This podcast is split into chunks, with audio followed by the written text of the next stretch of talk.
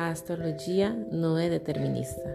Pelo contrário, uma carta natal, um mapa astral, nos mostra o potencial evolutivo e terapêutico que cada um de nós temos para desenvolver em essa vida. Aqui na Ecléptica vamos falar sobre isso e mais.